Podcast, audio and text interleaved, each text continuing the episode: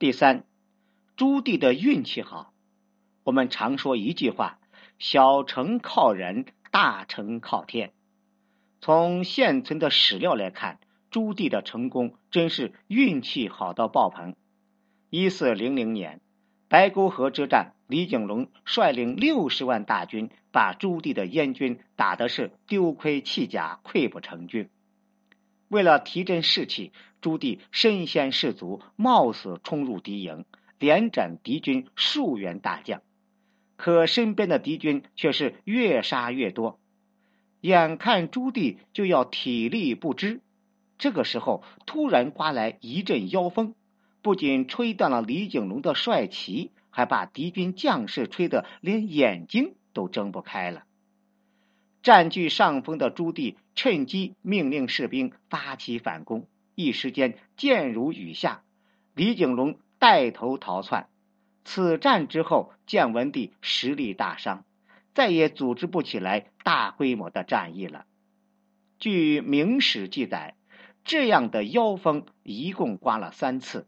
次次有利于朱棣。更巧合的还有灵璧之战。一四零二年四月，建文帝的中央军退守灵璧，因城中缺粮，遂决定以三声炮响为号突围出城。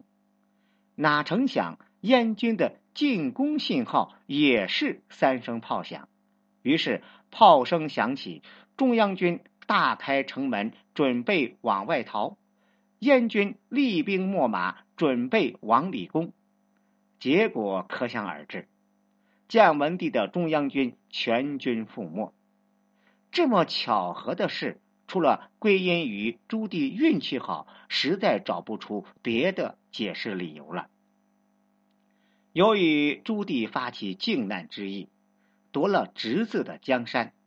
所以，后代学者大多对建文帝持一种同情的态度，但客观的来说，建文帝的确没有做皇帝的才能和天赋。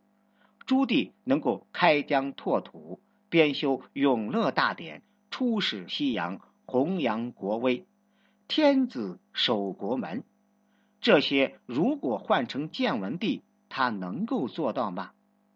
答案。应该是否定的。如果当初朱元璋直接把皇位传给皇四子朱棣，让建文帝当个富贵王爷，结局岂不是皆大欢喜吗？